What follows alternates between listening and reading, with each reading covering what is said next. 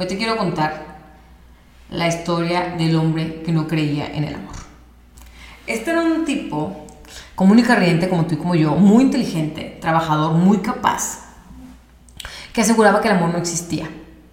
Él ya había acumulado bastante experiencia a lo largo de los años en este tema, ya lo había estado buscando y gracias a lo que él vivió y a lo que observaba en su alrededor, llegó a la conclusión de que el amor no existía. E iba por la vida diciendo esto y con argumentos bastante sólidos. Él comparaba las relaciones eh, interpersonales, relaciones de, de pareja, como la relación que tiene un drogadicto con el que le suministra la droga. Él decía de esta forma, aquel que necesita más amor es el drogadicto y aquel que se lo suministra, aquel que menos amor necesita, es el, el dealer, por así decirlo, ¿no? El que le suministra la droga. Entonces, en una relación de pareja, el más necesitado, el que le podríamos llamar el mendigo emocional, va a tender a ser controlado por aquel que le suministra el amor por, ese, por esa persona que no necesita el amor per se, sino que necesita controlar al otro. Entonces, las relaciones regularmente vendrían siendo como una guerra de control, no realmente donde había amor verdadero, al que él definía como un respeto, que había paz, que había comunión, que todo eso que regularmente se juraba ante el altar o que se prometían ante los jueces, realmente se cumpliera. O sea, les decía, finalmente todo eso que decimos, que prometemos, se va al caño.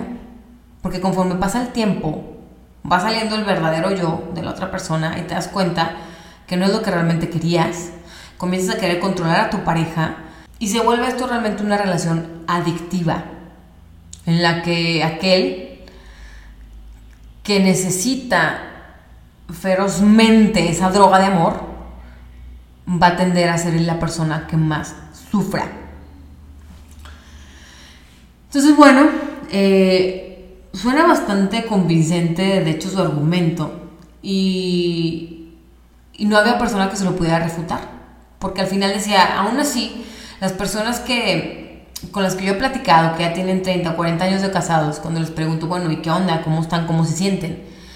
Respondían, hemos sobrevivido al matrimonio. Sobrevivido. y por lo tanto su conclusión, ¿cuál era? Decía, claro, sobrevivieron, ¿por qué? Porque aquel adicto, porque el necesitado de amor, a final de cuentas, bajó las manitas y se dio a todo lo que el suministrador decía imponía. Por eso es que estas relaciones se mantienen a lo largo de los años, porque al final de cuentas no es porque sea una relación de armonía, respeto y amor verdadero, sino es una relación en la cual se vuelve más como una tipo dictadura, ¿no? Entonces, bueno, eh, este hombre un día iba caminando por el parque y se topa con una mujer, una muy bella mujer, que está sentada en una banca llorando. No lo puede evitar y se sienta a un lado de ella y le pregunta que si la puede ayudar, que qué necesita, que porque, estoy, porque, porque está llorando, ¿no? Esta mujer lo voltea a ver desconsolada y le dice, estoy llorando porque el amor no existe. Porque creía haberlo encontrado y me di cuenta que no, que estaba viviendo una mentira el amor es una farsa. Obviamente él se saca de onda y dice como que, órale. ¿Y, ¿Y por qué piensas que el amor es una mentira? Que el amor no existe. Ella le dice, pues mira, me casé muy joven, juré ante el altar, ante Dios, prometí estar, respetar, amar a mi pareja para toda la vida, formamos una hermosa familia. Al final yo me dediqué completamente a la casa de mis hijos, él se enfocó en la parte profesional, empezó a tener mucho éxito. Y llegó un punto en el que el, trabajo y sus éxitos profesionales eran más importantes que la familia. Yo por otro lado pues me sentí completamente descanchada, no teníamos ya nada en común, le perdí el respeto, me perdió el respeto la admiración y me di cuenta que un día que ya no lo quería. Ya no lo quiero, ya no siento nada por él, no, no tiene ningún caso que sigamos juntos. El amor no existe. Es toda una ilusión. Es falso. Y pues bueno, podrás imaginarte que ya de ahí se surgió un diálogo bastante interesante entre ellos dos, porque pues tenían esta misma idea en común. Entablaron una muy bella amistad. Eh, finalmente ella se separa. Él, él, y ella comienzan una relación muy padre en las que hay, hay mucho respeto, comparten anécdotas, se extrañan constantemente cuando no están uno con el otro no hay celos entre ellos, no intentan controlarse. Él, él, admira todos sus logros, se los aplaude, le da felicidad a sus éxitos y ella igual. Entonces una vez él tiene que viajar fuera de la ciudad y durante ese viaje se pone a hacer bastante introspección. Y al regresar le platica a ella que cree que lo que entre ellos hay realmente es amor se lo dice muy temeroso porque obviamente sabía lo que ella pensaba sobre el amor. Sin embargo, ella al escucharlo, le da mucha conmoción, casi quiere llorar. Y dice, sabes que yo tenía días pensando lo mismo, pero también me da miedo decirte porque pues estamos en este, en este rollo, en esta filosofía de que el amor no existe, ¿no? Y pues bueno, eh, se abrazan y, y continúan, continúan con su fabulosa relación, siendo muy felices compañeros, un día eh, están en la, en la misma casa y él estaba en la ventana observando el cielo desde noche. Y ocurre un milagro. Una estrella baja y se postra en sus manos. Entonces él la agarra, la siente y, y tiene esta tremenda felicidad dentro de su ser. Siente una increíble paz pero una, una felicidad que no, no tenía comparación, se siente lleno, completo, pleno. Entonces, él agarra esta, agarra esta estrella y va, va, con, va con, con esta mujer, con su compañera, y le dice, mira. Entonces se lo intenta poner a ella en las manos. Y ella, al momento de ver la estrella, eh, duda tiene como, eh, o sea, como que lo ve, dice, mm, ¿qué es esto? Ah, ah, le, entra miedo, le entra duda y ¡pum! No agarra bien la estrella, se le cae y se le rompe en mil pedazos. Y ahora anda por el mundo un hombre viejo, desolado, jurando que el amor no existe.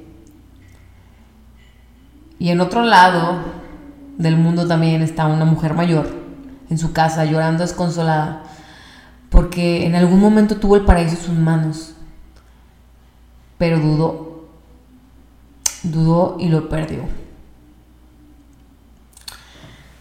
Ahora, bueno, ¿qué nos deja esta historia de, de moraleja, no? ¿Quién tuvo el error? ¿Cómo, Luisa? ¿Cómo está esto? Pues mira, Esta estrella representaba la felicidad que él tenía, pero una felicidad que emanaba de él. Ellos dos estaban funcionando como compañeros, como pareja, su relación estaba bien porque el amor y la felicidad emanaba desde su interior. Cada uno de ellos aportaba eso a la relación, mas no era porque la otra persona estuviese haciendo feliz al otro. No había una relación, no había una codependencia, no era una relación de drogadictos. En el momento en el que él intentó poner su felicidad en las manos de ella, ¡pum! Su felicidad se quebrantó, se rompió. Y es que esto es lo que nosotros la mayoría de las veces hacemos. Si tú tomas tu felicidad y la pones en las manos de alguien más, tarde o temprano la romperá. Ese es el error que la mayoría de nosotros cometemos como pareja. Y por eso es que no funcionamos. Lo primero que hacemos es hacernos promesas que al final de cuentas no las vamos a poder cumplir. Por eso no paramos de fallar y por eso las relaciones no son duraderas, no son duraderas y cada vez, híjole, se vuelve un tema, yo siento que hasta ya obsoleto, ¿no? O sea, ya está más de moda todo este consumismo, no solamente a nivel material, sino también desgraciadamente a nivel de relaciones. Vamos cambiando de una pareja a otra como si cambiásemos de celular, ¿no? Así como cada seis meses sale un celular nuevo. Estamos igual. Y es que no podemos pretender tener relaciones sanas y crear un, un sueño en armonía y en amor cuando estamos depositando todas nuestras expectativas, toda nuestra felicidad en las demás personas. He ahí esta historia de este hombre que no creía en el amor. Me pareció bastante interesante cuando la leí. Y muy real, ¿eh? Por supuesto que estoy de acuerdo con él y en algún punto podría navegar con esa bandera. Claro, vamos como drogadictos, mendigos emocionales, queriendo que el otro nos salve. No, la salvación está en ti. Así que comencemos por cultivarnos, por empezar a crear nuestra propia felicidad, sin importar lo que hagan, digan los demás. Empieza por ver por tu propia mitad, caminar tu mitad. Si ya tienes pareja, claro que yo sé que esto es complicado porque a lo mejor ya tienes ciertos patrones establecidos. Sin embargo, nunca es tarde, se puede reinventar y comenzar a ver realmente qué es lo que necesito yo trabajar en mí. No se trata de cambiar al otro, se trata de ser compañeros, de ambos respetarnos y ver realmente cuáles son las expectativas que cada uno tiene. Muy probablemente vamos a darnos cuenta que le tenemos que bajar dos rayitas y empezar a responsabilizarnos de nuestra propia felicidad. ¿Y tú crees en el amor? Que tengas un excelente y bendecido día. Te recuerdo que estamos con el libro de la maestría del amor del doctor Miguel Ruiz. Te espero el próximo jueves para el siguiente capítulo. Gracias, gracias, gracias. Y recuerda que la salida es hacia adentro.